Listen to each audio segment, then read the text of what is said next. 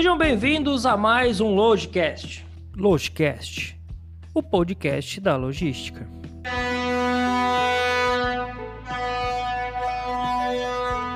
Sejam bem-vindos a mais um Logicast. Eu sou o Rafael Pigossi da página Mundo da Logística e a gente vai bater mais um papo aí bacana. Hoje eu tô com meu parceiro Diego, meu parceiro de longa data aí, né, Diego? Vamos que vamos? Vamos que vamos, Rafael. Muito bem-vindo, muito obrigado aí a todos que estão nos acompanhando. Estamos na segunda temporada e eu quero parabenizar todos que têm acompanhado esse nosso podcast, têm ouvido e compartilhado com todos. Então, se você está escutando hoje pela primeira vez, vai lá no Spotify, no Anchor, no Google Podcast e também no YouTube. Lá tem outros episódios que já gravamos e também que, tragam, que trazem muitos conteúdos. E hoje, não muito diferente dos outros, vamos trazer aqui uma convidada muito especial para falar um bate-papo da hora, né, Rafael? É sim, hoje vai ser bacana, hein? Hoje a curiosidade já tá. As perguntas já estão tic, tic, tic, tic, na cabeça, já estão que estão já. Antes de, de, apresentar a convidada, eu queria só dar aquela, é, aquele agradecimento à galera da WH Treinamento, que é a galera que está sempre com a gente aí, tá é, nessa parceria com a gente aí, confiando no nosso trabalho. Muito obrigado. Então, a galera que quer é, realizar um treinamento, pode ser individual, com a sua equipe, na sua empresa, procura o William o Herbert lá do galera da WH Treinamento, que eles vão realizar um treinamento top e vai deixar a sua equipe zero bala para arrebentar no mercado de trabalho aí, tá? Então é só procurar, procurar lá o Herbert ou o William que eles vão dar um jeito na sua equipe aí. Valeu? Agora eu vou apresentar a nossa convidada, tá? E hoje é, tem que ter um pouco mais de cuidado que ela é doutora. A doutora, ela é médica veterinária, doutora em saúde pública. Eu vou falar só isso e vou deixar ela se apresentar. E, primeiramente, muito obrigado de aceitar o convite, doutora. Assim, é um prazer enorme ter a senhora aqui. A gente está com a doutora Andréia Boanova. Doutora, muito obrigado. É um prazer ter a senhora aqui com a gente, viu? Prazer é todo meu. Foi uma coincidência encontrar o Diego aí em um evento. E aí eu comentei com ele sobre a importância de divulgar o trabalho da vigilância sanitária com essa questão de transporte, de logística. Na verdade, eu enfatizei a questão do transporte. E aí eu vim hoje para compartilhar com vocês um pouco do que eu sei. Ah, legal. O Diego, sabe o que é o Diego, o, doutor? É, sabe aquele pessoal que fica caçando modelo no shopping, assim? ele é caça-talentos, assim. Ele vê assim, nossa, aquilo ali pode entregar um conteúdo bacana. E ele é certeiro, ele não erra, não. Tá? Não, fui eu que cacei ele. Ah, então é a conexão. Dessa vez foi o contrário, dessa vez foi o contrário. Então é aquele negócio de. Sabe quando é, a lei da atração, doutora, que conecta assim, fala, ah, ele tem um podcast, eu tenho conteúdo, então deu, deu match ali, já juntou aí, deu certo. Doutor, queria que a senhora primeiro falasse um pouquinho aí da senhora. O que, que a senhora já fez, o que, que a senhora faz, o que, que a senhora é, entrega para o pessoal aí. Fala um pouquinho da carreira da senhora para nós, por favor. Bom, eu trabalhei 32 anos na Vigilância Sanitária de Alimentos do município de São Paulo. Me aposentei há dois anos. Atualmente estou me dedicando às redes sociais para compartilhar esse conhecimento. Estou é, organizando eventos também. Nós vamos ter um simpósio aí agora em maio para falar sobre perícia de alimentos. Depois a gente pode deixar com vocês aí o link para divulgação. E também é, eu dou consultoria para empresas, é, mentoria para empresas de consultoria de alimentos e faço também perícia técnica. Pô, legal. E é, e é bacana a gente falar, porque foi o que a senhora falou logo no início. Às vezes a gente não vê muita relação, né? Fala assim, ah, uma perita em saúde, em alimentos, ah, o que tem a ver com a logística? tem muita coisa a ver, né, doutora? Assim, se a gente Muito. pegar, principalmente na área de transporte, não é verdade? Transporte, e agora você falando também a questão dos depósitos desses grandes atacadistas, desses mercados, né?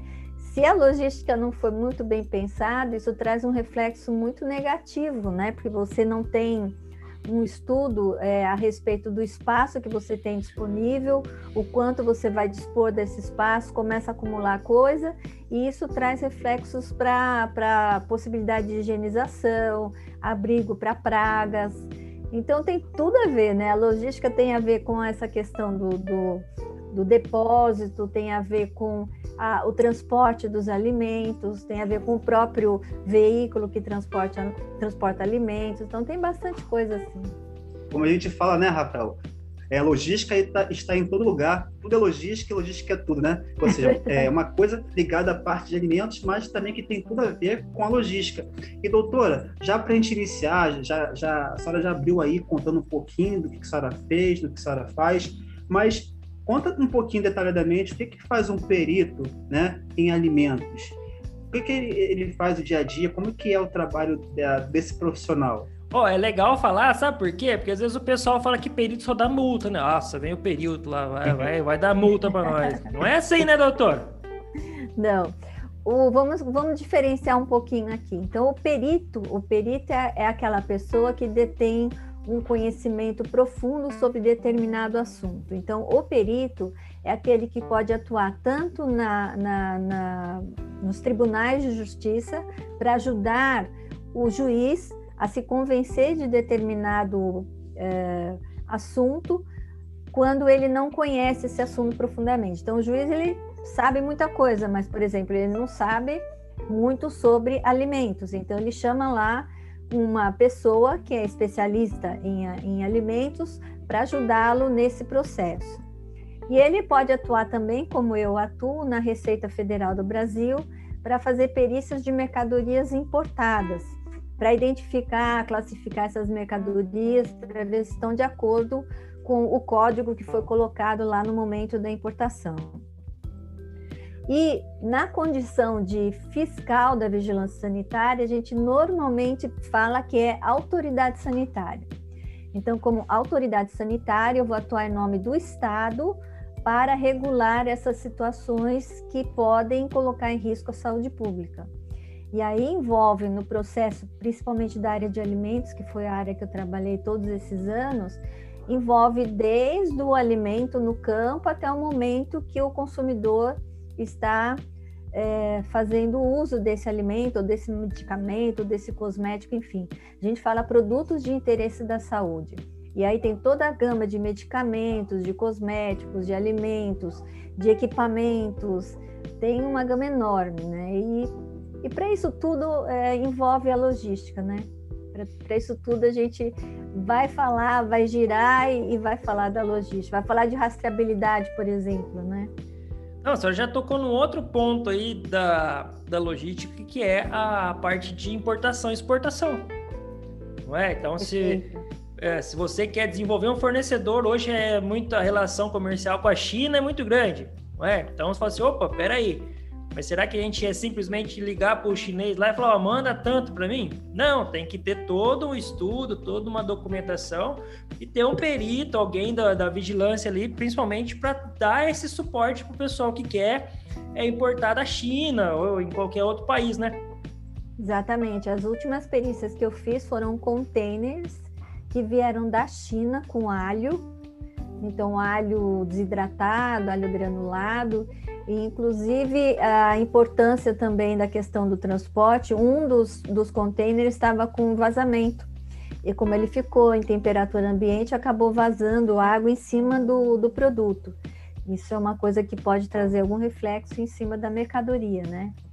Então, é, nessa questão do transporte, também tem toda essa preocupação, assim como na vigilância sanitária, com a, com a qualidade do, do equipamento que faz o transporte ou que armazena esses produtos. No caso da Receita Federal, são containers, e no caso da Vigilância Sanitária, são normalmente os caminhões que transportam alimentos, mas também tem o food truck, também tem o, o a comida de rua, também tem várias situações onde o transporte está tá envolvido. Né?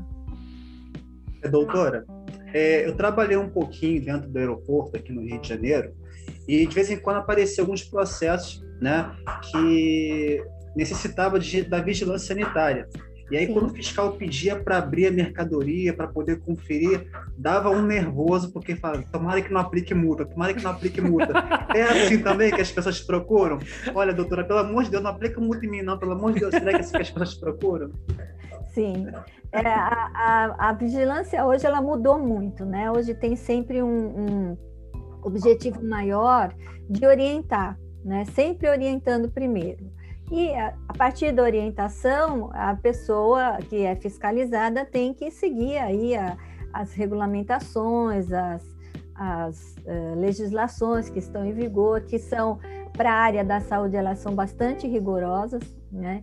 Então, se não cumprir, aí vai ser autuado sim, com certeza, mas sempre há uma orientação prévia, porque a gente acredita que as pessoas é, muitas vezes não têm toda a informação necessária, embora devessem, né? Quando se estabelecem uma atividade de interesse da saúde, tem que se informar antes. Mas, de qualquer forma, o primeiro contato vai ser sempre de orientação. Caso não resolva, vai ser autuado. Né, e, ó, que bacana, olha, a gente aprende demais aqui, né? Tipo, você falando assim, a cabeça já vai viajando, a gente acha, principalmente o pessoal que está começando na logística, você fala assim, ah, é, a gente até fez um outro é, episódio falando de transporte. Tem muita gente que acha que é só você pegar um caminhão, você pega uma carga ali, joga na carroceria e leva para onde você quer a gente já falou bastante de documentação lá. Agora a gente já envolve uma outra área, principalmente quando a gente vai falar de, de alimentos. E quando a gente falar de alimentos, a gente pode falar de agronegócio, que é uma coisa que move o país nosso. Então imagina o quanto é importante para o pessoal que está iniciando, o pessoal que quer trabalhar nessa área, é, esse episódio de hoje, como que vai abrir a mente do pessoal? Falou, opa, não é só pegar lá o, o alimento, colocar em cima. E pelo que a senhora falou, não é só alimento também, né? Tem outras coisas ali que você tem que tomar um cuidado. Medicamento é bastante, bastante rigoroso, né? Ó, um exemplo, medicamento, a gente pode colocar a vacina, não é? Sim, sim. Que hoje é um assunto... Momento... É. Imagina essas vacinas que precisam dessas temperaturas baixíssimas, né, de congelamento, a importância que tem o transporte, né? Ou mesmo a logística, né, de maneira geral. Por exemplo, em alimentos e medicamentos, os veículos têm que ter cadastro na vigilância sanitária e tem que ser autorizado pela vigilância sanitária a transportar produtos de interesse da saúde. Então, as vigilâncias sanitárias normal, normalmente recebem esses veículos para fazer inspeção.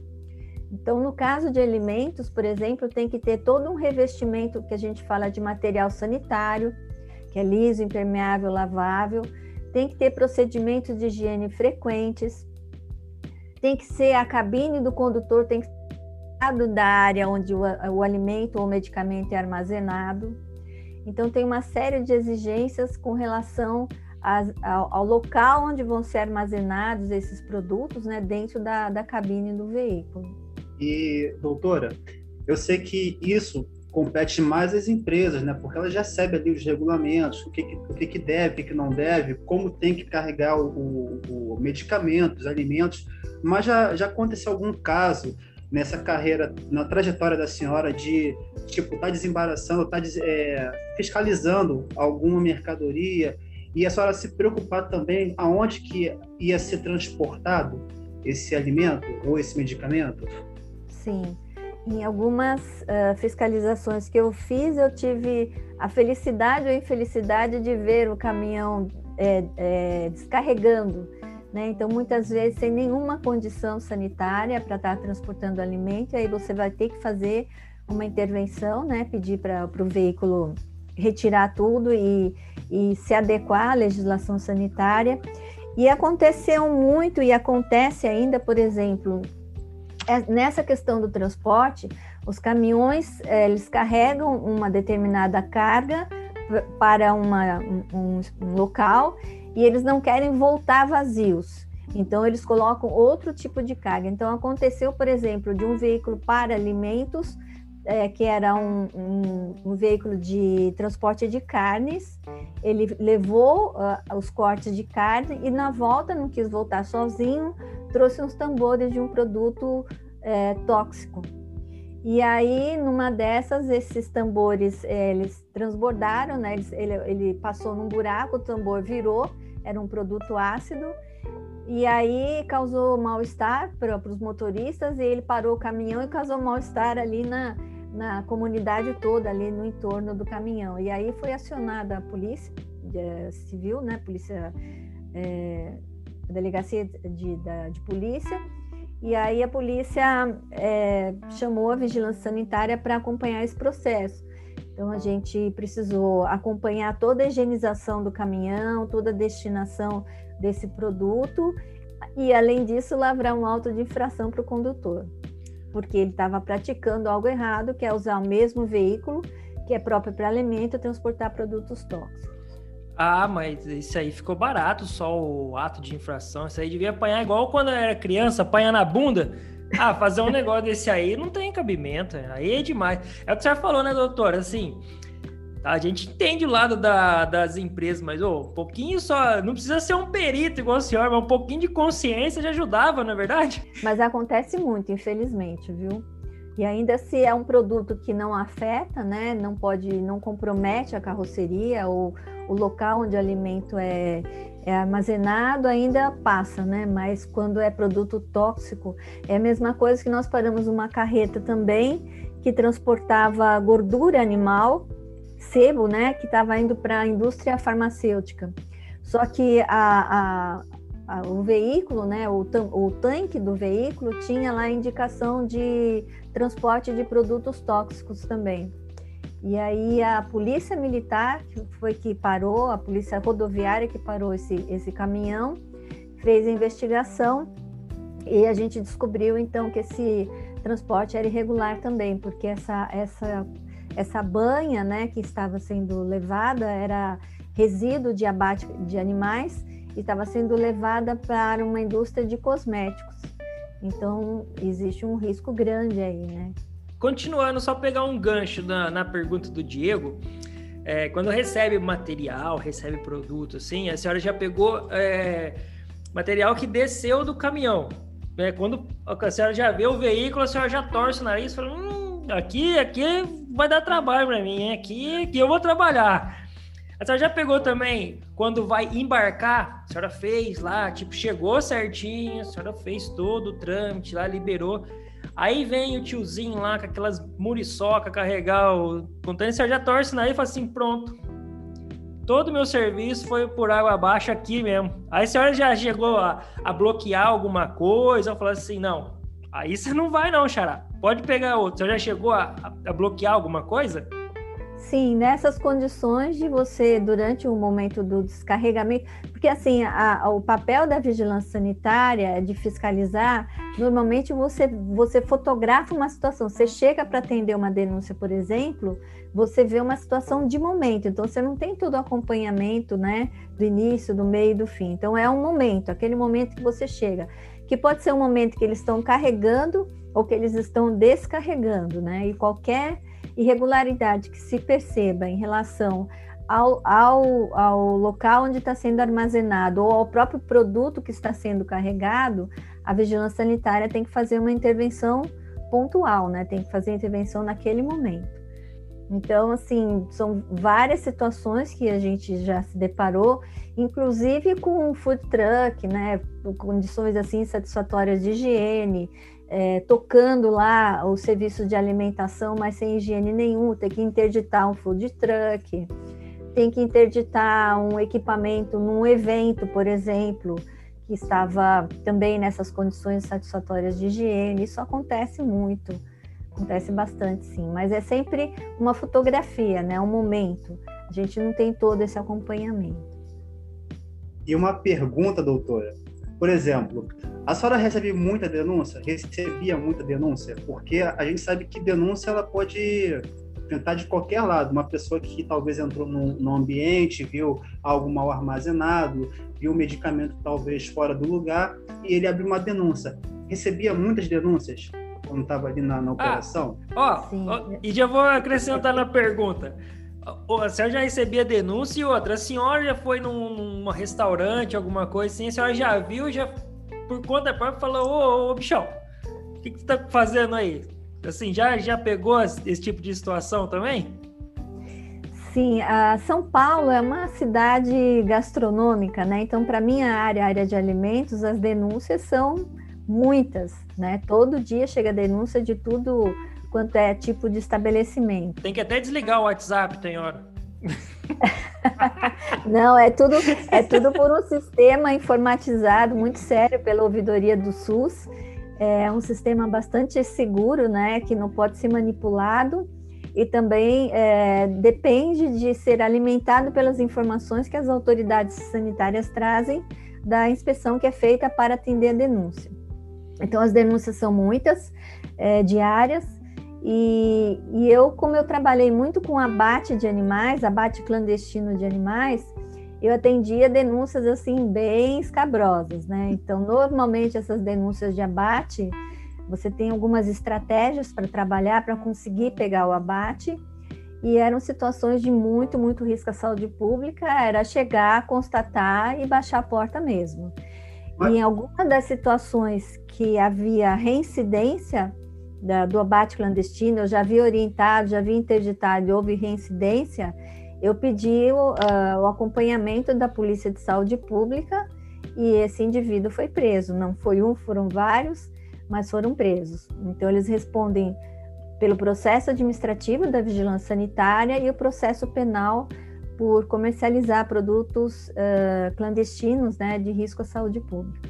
Eu não sei se a senhora pode dizer aqui no nosso podcast mas junto com as denúncias também vinham as falsas denúncias, né? Sim. Como a gente conseguia, como conseguia diferenciar o que, que era realmente verdadeiro ou não? Ou tinha que ir na operação para realmente saber se era verdade? Sim, as denúncias é, falsas elas são para prejudicar alguém, a, a, a imagem de uma empresa ou de algum concorrente, por exemplo, né? Então, a vigilância é. sanitária sempre tem que estar presente, ela sempre tem que fazer a fiscalização e ela, no seu relatório, na sua avaliação, ela vai colocar denúncia procedente ou denúncia improcedente. E quando é uma perseguição, quando é algo que é para prejudicar, essa pessoa fica denunciando várias vezes e a gente consegue perceber isso, entendeu?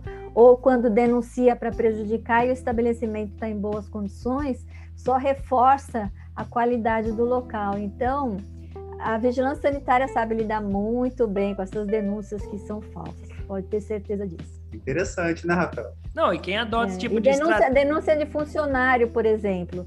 Denúncia de funcionário são as mais perfeitas possível, porque eles denunciam, eles dão todos os detalhes do local. Olha, naquela gaveta, dentro daquela geladeira na terceira Já vai certinho no local, né? Dentro daquela é, gaveta ali tem um, tem um hotel de barata. Pode ir lá, é. doutora. É. E é checkmate. Chegou, você consegue pegar tudo direitinho. E eu, a galera Por isso, usa... tratem bem os funcionários. É, exatamente. E essa galera também, né, doutor, que quer usar de estratégia, ah, eu vou queimar o o meu concorrente. Pode dar dando um tiro no pé, né? Pode só reforçar que o concorrente dele é melhor que ele. Então, não, não fazer isso. É um tiro no pé. E acontece muito, acontece bastante, sim. Por isso que é bom reforçar é. também o pessoal que tem estabelecimento, manter o estabelecimento em ordem, né? Porque para evitar esse tipo de dor Porque de cabeça. A né? vigilância né? ela não está em todo local, ela não é onipresente, mas o seu vizinho, né, o seu uhum. cliente. tá Ele está ali só de olho, né? Adivinha quem vai denunciar, né? Uhum. E como funciona essa questão dos food trucks? Porque, por exemplo, em São Paulo, como a senhora mesmo disse, é uma cidade gastronômica. E anos atrás nós tivemos vários eventos aqui no nosso país, né, relacionado à gastronomia, tanto no sul como também aqui na, na, na região sudeste. A senhora chegou a participar de algum evento desse, onde teve que ir lá fazer fiscalização? Muito. Como é que foi? É, muitas pessoas investiram pesado mesmo para equipar os food trucks, então a gente tinha que food trucks que eram maravilhosos, melhor que muitas cozinhas por aí. E, e, muitos também acabaram se decepcionando com esse mercado, porque é um mercado difícil, é um mercado que requer muita dedicação, né, muito cansativo. É, a logística é complicada, porque você tem que saber o que você vai vender, quanto que você vai comprar para não ficar sobrando, né? E infelizmente aqui em São Paulo houve uma, uma, algumas ações que impediram a utilização de espaços públicos para colocação de food truck. Então, eles ficaram agora restritos só a eventos, em eventos e em espaços particulares. Então, muita gente que investiu acabou perdendo o seu espaço e acabou perdendo a vontade de trabalhar com isso. Muitos tiveram prejuízos altíssimos, o que é uma judiação, porque era um polo interessante, gastronômico e turístico também para São Paulo. Eu espero que volte. Eu acredito que um dia volte. Doutora, eu vou mudar um pouquinho o ramo da conversa nossa aqui, porque a senhora tocou num assunto que é bem legal da gente falar também, que é sobre. A senhora falou em, em, um, em um momento aí sobre restos de animais, né? E aí me veio uma, um exemplo que eu tive quando eu fazia a minha especialização. Eu tinha uma pessoa na sala que ela trabalhava em uma empresa que fazia logística reversa de lixo hospitalar.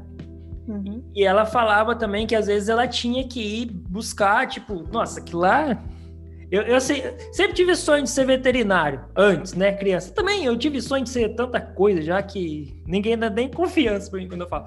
É, aí falava assim: ah, não, às vezes a gente vai nas fazendas, em, alguns lugares você tem que pegar, tipo, sacrificou lá, você tem que pegar. E é um ramo também, né, doutor, é assim que a senhora pode falar com muito mais propriedade, que é bem assim pouco explorado. Não é pouco explorado, mas eu falo assim, a estrutura que tem para esse ramo, ela é baixíssima, na é verdade, e a que deveria ter uma atenção muito maior, principalmente de lixo hospitalar, né? É, essa questão do, do resíduo, principalmente hospitalar, é complicada, é um setor de muitíssima responsabilidade, porque é um, um resíduo infectante, né, que contamina o solo, pode contaminar as pessoas que estão lidando com isso. Imagina esse momento de pandemia você lidar com resíduo, com resíduo hospitalar, né, porque ele é um material infectante. Então, é, são poucas as empresas que se especializam nessa área.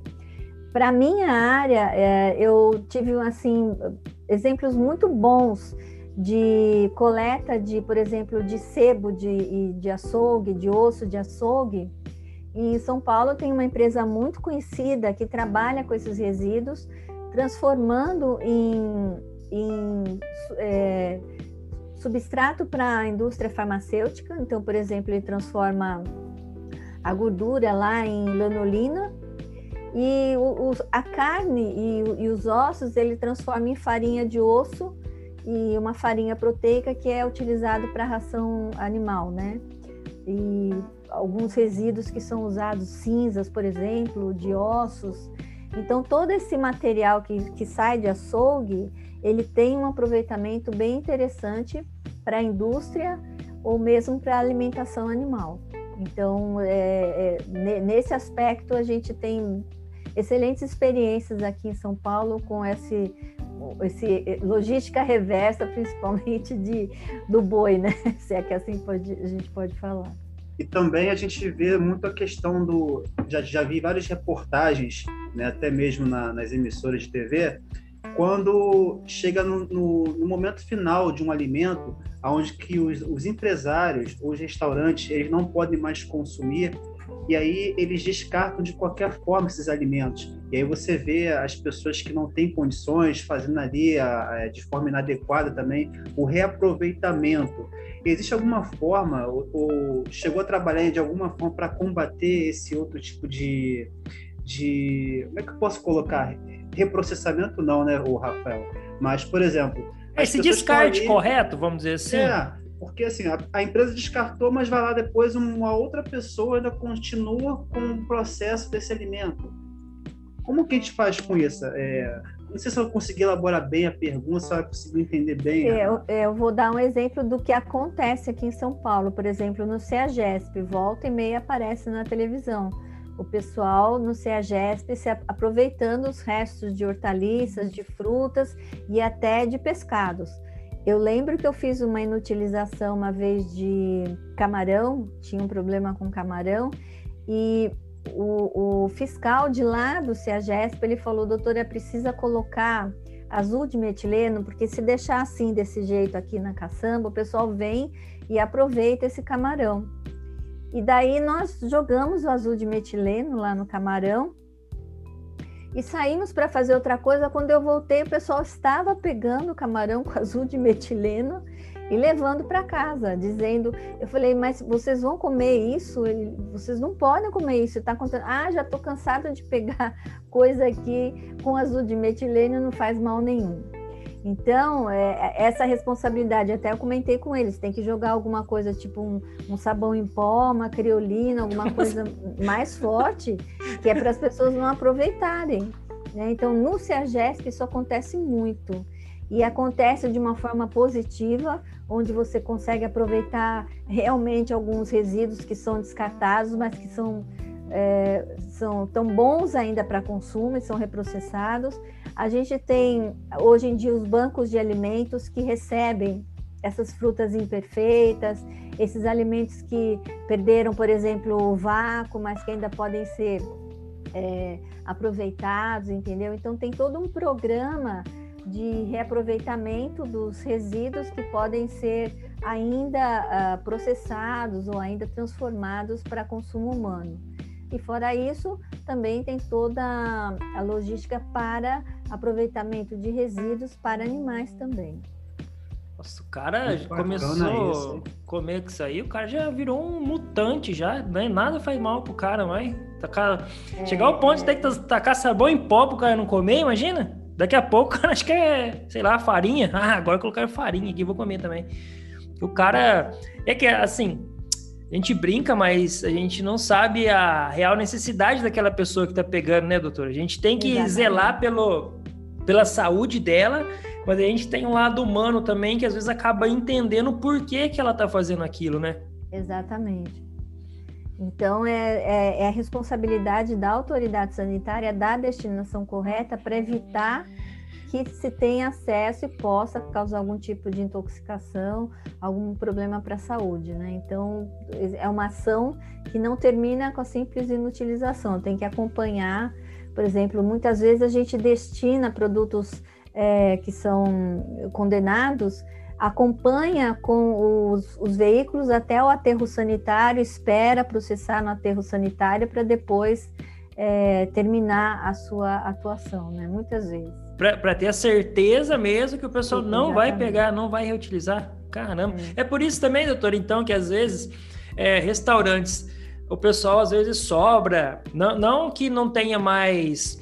É, que tenha acabado a vida útil, vamos dizer assim mas às vezes o pessoal fala, oh, por que, que o restaurante não doa para um asilo, para outro lugar? É que tem uma legislação ali que talvez não permite, né? Para evitar esse tipo de problema, porque depois que saiu da responsabilidade do restaurante, pode dar um problema para quem vai consumir, né? E para o restaurante também, se ele doar uhum. algo que sofreu alguma alteração de temperatura ou alguma contaminação, ele também é responsável. Então, por isso as pessoas têm medo de doar. Existe agora um projeto de lei que, que justamente está tratando dessa doação né, de, de alimentos e aproveitamento de, desses alimentos, mas tem uma série de barreiras uh, com relação à legislação sanitária que está dificultando um pouco a operação, a operação de aproveitamento desses alimentos. Então, se o alimento, por exemplo, é uma fruta imperfeita ou é um pacote de bolacha que perdeu um pedacinho lá da embalagem, amassou um pouquinho. Então, se o produto está íntegro, é possível aproveitar, aproveita. Mas, por exemplo, a sobra de um restaurante, né, a, os resíduos que ficam servidos lá no buffet, esse tipo de coisa já não pode aproveitar, porque justamente teve uma alteração de temperatura que pode comprometer o alimento. Legal. Por isso que às vezes é bom a gente esclarecer, porque às vezes o restaurante não, não doa, aí o pessoal, a sociedade, é, tá ganhando dinheiro, por que, não dá para os mais pobres? Não é simplesmente porque não quer dar, é porque tem uma legislação, tem que ter um cuidado e prezar pelo, pelo próximo também, né? Às vezes você vai dar e dá, ah, matou a fome, mas depois você dá um problema no rapaz lá, aí da dor de cabeça é maior ainda, né? Exatamente, é, é muita responsabilidade. Então, as pessoas, os empresários, têm um pouco de receio de fazer esse tipo de doação, porque não pode ser aquele alimento que foi servido no buffet, tem que ser aquele que ficou ainda guardado lá numa temperatura adequada, que não sofreu essa alteração né, de temperatura e nem exposição, porque as pessoas falam, conversam, deixa cair cabelo, deixa cair objeto. Então, essa comida que está servida no buffet, ela não pode ser doada, infelizmente. Ah, e às vezes sobra e vai para o lixo mesmo, né? Não, tinha um conhecido meu que ele, ele até comentou isso que o Rafael falou, que as, as pessoas não entendiam isso. E um dia ele falou assim, eu vou doar um pouquinho desses alimentos para as pessoas que estão precisando. E aí ele doou a, a sobra dos alimentos para as pessoas necessitadas e uma dessas pessoas passou mal e depois veio a processar o restaurante. Né? Aí, ou seja, ele quis ajudar a pessoa, né, usou de boa fé e no final ainda levou um processo. Então é, é, é complicado realmente essa, essa transição aí, né? É tipo, Você quer ajudar uma pessoa, mas ao mesmo tempo você tem que estar preocupado de a pessoa passar mal, né, de ela te processar ou acontecer algo com o seu estabelecimento e com a pessoa. É muito complicado, né, doutor? É uma dessas grandes lanchonetes aí que todo mundo conhece, quando veio para o Brasil, eles doavam, né? Quando passava daqueles minutos que eles deixam disponível para circular o produto, não vendeu, eles doavam esse excedente ou esse que não foi vendido. E aí aconteceu uma situação dessa, alguém tentou, é, na verdade, aplicar um golpe na empresa e divulgou que passou mal e tudo, eles pararam de doar. Então, hoje em dia eles jogam no lixo mesmo e não, e não doam. Ah, mas também, depois do bonitão querer aplicar um golpe, aí acabou com a festa de todo mundo. É eu pois falar é. pra você. Doutor, agora eu queria entrar num assunto aí que a gente fala, né? A senhora, eu como já prestei algumas consultorias, eu sou, não, às vezes eu não sou muito bem recebido nas empresas, né? Pela visão que as pessoas têm, que a gente vai tomar o lugar, vai mostrar os defeitos. Eu acho que acontece a mesma coisa quando a senhora vai visitar alguma empresa, né? O pessoal acha que não estende o tapete vermelho para a senhora, não, né? Olha, sendo vigilância sanitária, na nossa frente, a gente é sempre muito bem recebido. Ah, Depois sim. que a gente sai, a gente não sabe. Mas sempre são muito educados, recebem a gente super bem, engole, engole a saliva, né? Paga um cafezinho, um almoço, né? É, às vezes oferece um café e tal. Mas é, a pessoa que, que trata mal a vigilância sanitária, é, essa impressão é a primeira que fica, sempre. Né? Então, receber uma vigilância sanitária é, já, já causam um ambiente ruim né, para um possível diálogo, uma possível orientação, porque afinal de contas as autoridades sanitárias elas são feitas de carne e osso, tem sangue nas veias.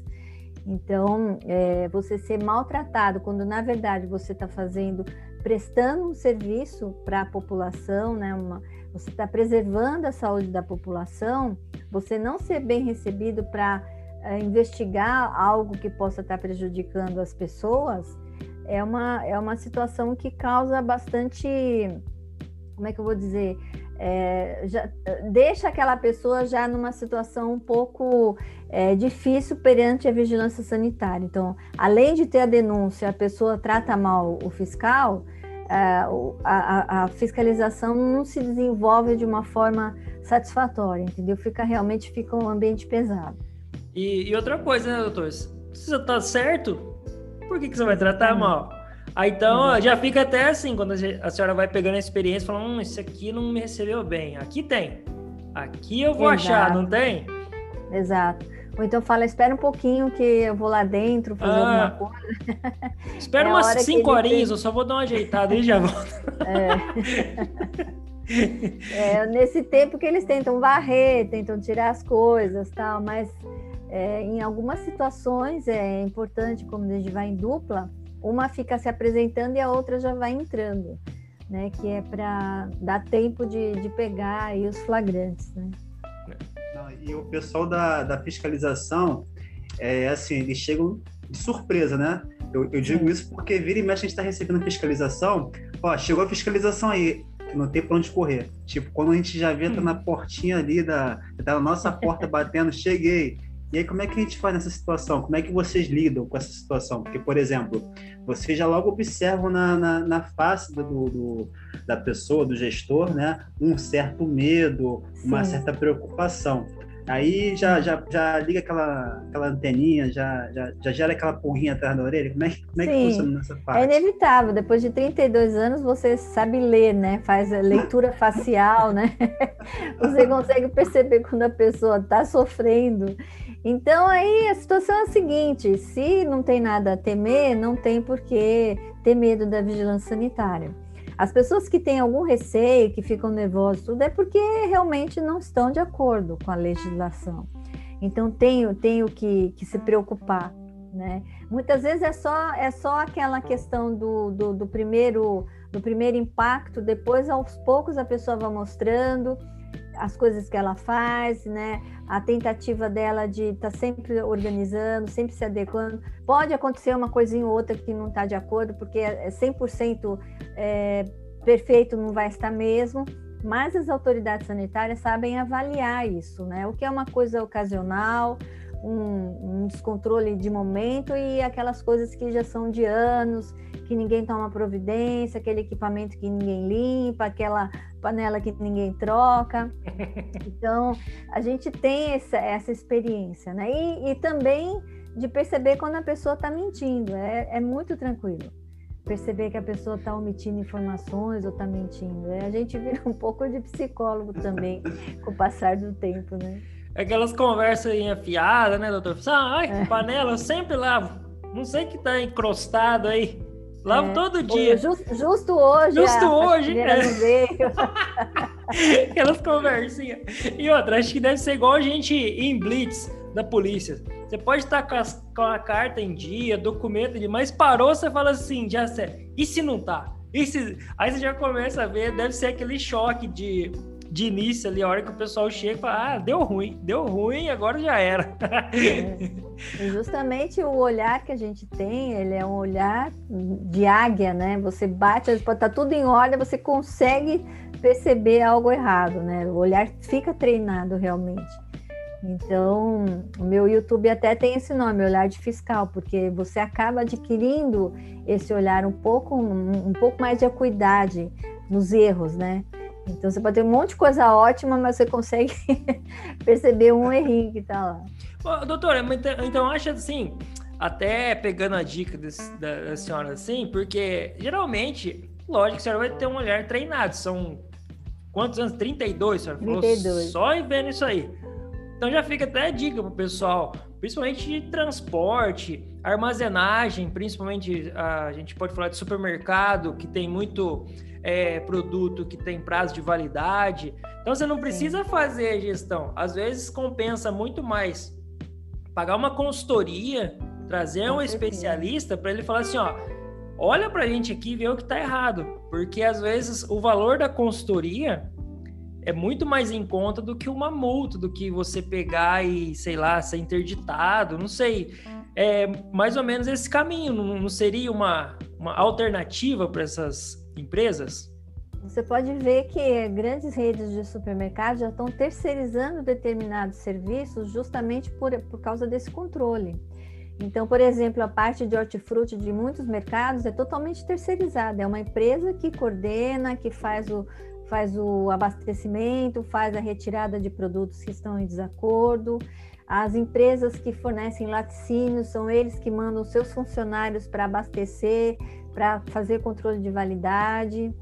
Entendeu? Então, cada vez as empresas estão terceirizando os serviços justamente para diminuir as responsabilidades, né? E isso traz é, muitos benefícios. E também, de qualquer forma, a empresa tem que controlar também os terceirizados, porque são todos corresponsáveis, né? Mas as consultorias com certeza ajudam muito.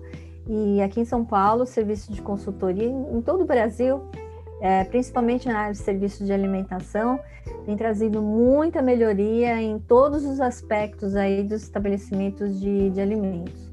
E hoje, a senhora já está atuando, né? Atua como, como consultorias. É, como que é o trabalho da senhora hoje? Porque no passado a senhora já se aposentou, fez ali aquele trabalho de fiscalização. Hoje, como consultora, a senhora tem os dois lados da visão, né? A senhora já atuou fiscalizando e hoje pode dar conselho para as empresas. Como que funciona hoje seu trabalho? Na verdade, eu optei a fazer uma mentoria para as consultorias, porque eu acho que é, seria talvez até injusto da minha parte eu montar uma consultoria é, tendo essa bagagem de conhecimento. Eu prefiro capacitar as consultorias para ter esse olhar de fiscal, entendeu? Então, assim, eu não interfiro com o trabalho delas, né? E pelo contrário, a gente consegue uma parceria muito interessante. E em algumas consultorias eu faço a mentoria dessas consultorias. As consultorias oferecem a minha mentoria como parte do serviço deles, entendeu? Então é uma parceria bem bacana. E fora isso, eu faço parecer técnico para empresas, empresas de e-commerce que estão crescendo bastante, então eles querem informações, às vezes vêm de outro país, querem informações sobre a vigilância sanitária aqui de São Paulo, então eu faço parecer técnico de, de forma particular. E, e nas redes sociais, Instagram, YouTube, eu divulgo muito material, muito conteúdo para quem trabalha é, com alimentos, para quem trabalha na vigilância sanitária de alimentos. Então, atualmente, eu tenho trabalhado com isso, com divulgação e compartilhamento do meu conhecimento em prol né, da, das pessoas e da melhoria aí das condições de serviço de alimentação. E, e hoje, né, doutora, não tem mais aquela desculpa, né? Tipo, ó, ó, hoje a senhora tem a quantidade de informação que a senhora disponibiliza. Então não tem mais aquela desculpa pessoal que vai começar um negócio ou que quer melhorar o seu negócio, fala assim, ah, aquelas desculpas que senhora deve ouvir bastante. Ah, eu não sabia onde procurar informação. Ah, eu não sabia que tinha é, que fazer isso para eu montar. O e-commerce, a senhora falou que é uma área que está em plena expansão. O pessoal entender, falar assim, pô, a gente precisa de uma pessoa especializada para dar esse suporte para a gente. Então não tem mais como o pessoal dar essa desculpa, né? Ah, eu não sabia onde procurar informação. Não é verdade? É, por exemplo, tem uma situação bastante pontual que foi um e-commerce de bebidas. Então, para eles, bebida não era alimento, pra, para eles, bebida não era um produto de interesse da saúde. Então, eu tive que desenvolver todo um raciocínio para provar que a bebida, sim, é um alimento, né, que, que as pessoas consomem e existe um risco envolvido. Então, é, todo o cuidado de armazenamento, de transporte é o mesmo que é destinado para os alimentos. Mas você precisa desenvolver um raciocínio para provar para a empresa que a bebida é tão importante quanto qualquer outro alimento, bebida alcoólica, por exemplo. Né? Talvez esse seja até a parte mais é, trabalhosa do serviço que a senhora presta, né? Colocar na cabeça daquela pessoa e falar assim, filho de Deus, isso aqui dá problema para os outros, feio. Não é? Porque às vezes o pessoal acha, é o que a gente está falando. É, principalmente empreendedor, eles vão muito empolgados abrir um negócio, falam, não, a gente compra de tal lugar, vem, aí a hora que vê, assim, a hora que entra de cabeça, fala, ixi, a gente tem que contratar alguém para dar esse suporte pra gente. Então, já fica a dica aí, se você quer empreender, dá uma pesquisada melhorzinha aí, que procura a doutora aí que ela vai te, é, te orientar aí nos caminhos que você tem que seguir, né? Aí a doutora vai deixar os contatos dela aí que você não tem mais dor de cabeça, né, doutor? É melhor a doutora chegar e te orientar do que ela ir aí para te interditar, meu amigo. eu posso pedir para minhas amiguinhas irem, que eu não Isso, posso aí. Ai. Doutor, agora a gente está chegando ao final e eu queria que a senhora, tipo assim, para fechar assim com chave de ouro mesmo esse bate-papo que foi muito legal. Ou a senhora contasse algum caso assim que, tipo, bem inusitado, alguma carga que a senhora pegou, assim, não acredito que eu vou ter que mexer com isso, alguma coisa assim que. o papo em si já foi muito assim, tipo, abriu muito a mente da gente em relação ao assunto. Mas alguma coisa assim, bem diferente, bem legal mesmo, assim, que, que aconteceu, que até a senhora às vezes ficou surpresa com aquele momento. Olha, foi uma situação que eu tô até escrevendo um livro de memórias dessas coisas que aconteceram comigo, porque vale a pena. Mas era um, um açougue, era uma casa de carnes, vendia equipamentos para churrasco. E aí eles faliram e, e aí eles eh, simplesmente abandonaram o local com as carnes dentro dos, dos equipamentos, dos freezer, das câmaras frias e aí o que aconteceu? Aquilo foi apodrecendo e começou a ter um cheiro muito forte e aí a população no entorno que denunciou, falou, olha, ou tem alguém morto ou aconteceu alguma coisa, eles abandonaram o açougue aqui, não aparece mais ninguém, deve ter carne, deve ter um monte de coisa aí e denunciaram. A gente fez uma ação e eu fui, fui atender. E quando eu cheguei lá, como já tinha o histórico de cheiro ruim, eu levei uma máscara, levei uma galocha, levei avental, tudo, touca, e levei a máscara. E quando eu cheguei, eu vi que o vidro ele se mexia assim, né? Eu falei, meu Deus, o que, que é isso, né? Você não via por trás do vidro nada. Nossa. Tal era o número de moscas varejeiras que estavam naquele local, atrás do vidro. Então o vidro era todo é, forrado de moscas varejeiras. Nossa. Então eu tinha que abrir aquele estabelecimento, entrar lá para ver o que estava acontecendo. Aí a gente já pegou, acionou o pessoal da limpeza urbana, eles vieram, vieram com caminhões, com mangueira e tudo, mas quando eu estava guardando o pessoal do, do, da limpeza urbana, o, o pessoal que, que coleta os resíduos, ele foi me ajudar a entrar e aí ele saiu vomitando. Aí eu falei, meu Deus do céu, se o, se o cara que está acostumado com isso está vomitando, é porque realmente a situação foi terrível. Mas eu pus máscara, pus tudo, a gente entrou entrando, eles foram lá com, a, com aquelas com aquelas mangueiras bem grossas, né, bem, bem largas, né, com aquele jato de água, e aí passou jato de água e tudo para poder matar essas moscas, para a gente conseguir entrar para fazer toda a limpeza e, e tirar aquela situação ali de risco para toda aquele entorno ali. Foi um negócio muito marcante. Quando eu vi o lixeiro vomitando, eu realmente. Se o lixeiro vomitou, imagina a gente Foi... passar perto.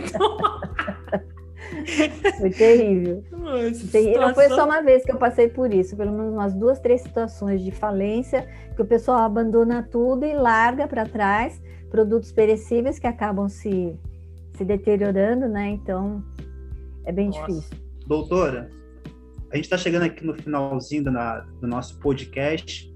Eu amei conversar com a senhora, porque assim, é, a gente teve aquele troca, aquela troca de bate-papos lá. Acho que foi tem, tem o quê? Tem um mês, um mês e pouco, né? No Instagram, depois veio conversando no WhatsApp e até chegar realmente a esse podcast. Para a gente, quando iniciou, eu falei assim, gente, a gente vai conversar sobre alimentos, tem a parte de transporte, mas eu não sabia que realmente ia render um papo tão legal sobre a parte da logística, a parte da fiscalização, a parte de alimentos. E eu queria deixar esse espaço agora finalzinho para a senhora, para poder a senhora também colocar aqui para as pessoas que estão nos ouvindo, nos acompanhando, aonde que elas podem te encontrar, né? Para conhecer um pouquinho mais do seu trabalho, as dicas que a senhora tem dado lá no Instagram, como que elas podem te procurar e te encontrar nas redes sociais? Olha, meu Instagram é arroba doutora Boa Nova, tá? É o meu nome mesmo, né? Não é invenção, é doutora Boa Nova. E o, o meu Facebook também, doutora Boa Nova. E o YouTube é Olhar de Fiscal Perícia de Alimentos. Então tem bastante material. E eu tenho um site, doutoraboanova.com, que também tem bastante material para quem, bastante conteúdo para quem se interessa.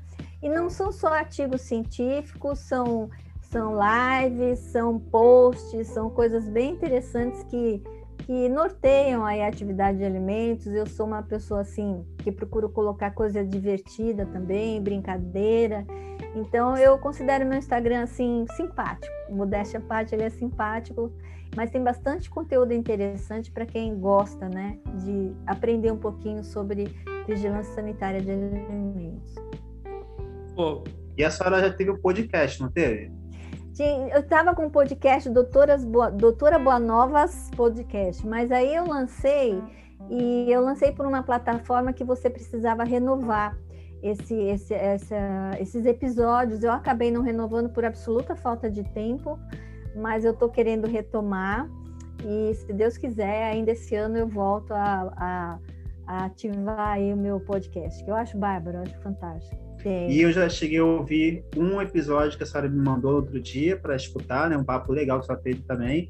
E agora eu vou entrar, assim que acabar, já vou entrar no YouTube para poder me inscrever no seu canal, porque eu gostei demais mesmo de conversar com a senhora, não, Rafael? Não, é. é se vocês também quiserem, no meu. Oi. No meu Instagram, no link da bio, tem lá um link para o simpósio de perícia de alimentos. Vai ter bastante coisa interessante também. Convido a todos para participar. Legal. Ô, Pode sabe, falar, que, sabe o que eu acho bacana? É que o Diego falou. A gente tem, traz o pessoal, mas o tanto que a gente aprende também. Por mais que, É a, gente, verdade. que, que a gente é da área há muito tempo, mas foi um papo assim de uma hora que foi uma aula, né, meu? Tipo, pessoal do e-commerce, vou dar um exemplo.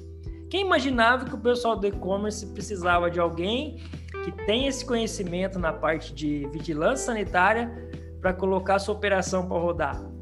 Não é? Então, assim, a gente aprende muito e às vezes é o que a gente brinca, logística está em tudo e o pessoal que trabalha com logística tem que ter essa atenção mesmo, né? Porque está envolvido em muita coisa que a gente nem imagina que precisa. Né? E hoje foi assim, foi o- uma aula mesmo, doutora. Assim, a gente aprendeu muito aqui. Eu queria agradecer de verdade ah, o, o- o- a senhora ter aceitado o nosso convite, que realmente a gente aprendeu bastante. Às vezes a gente até fica quieto, assim, eu falo pro Diego, vamos ficar quieto, porque é uma, é um MBA de camarote, cara. Vamos ficar quietinho, vamos só, vamos só absorver. E hoje foi um dia desse aí, doutora. Obrigado, viu, de, de com- compartilhar o conhecimento da senhora com a gente. Muito bom. Eu fico feliz de poder compartilhar e agradeço também a oportunidade de estar falando aqui do meu trabalho. E parabéns, né, pelo, pelo podcast. Eu achei fantástica a ideia. Logística é tudo, está em tudo, como você falou. E acho muito importante que vocês tenham esse trabalho aí para ajudar o pessoal nesse mundo da logística. Obrigado. Pessoal, então a gente está ficando por aqui. A doutora Boa Nova, ela deixou os contatos aí, mas a gente vai deixar na descrição aí também. Quem tiver dúvidas, quem quiser acompanhar lá, tem muito conteúdo que ela disponibiliza lá. É só procurar ela que vocês não vão ficar mais na mão, não, por falta de informação. Agora tem a doutora aí, não vem mais com desculpinha é, furada aí que não tem informação, não. Tem sim. Valeu? Pessoal, grande abraço. Então, até o próximo episódio.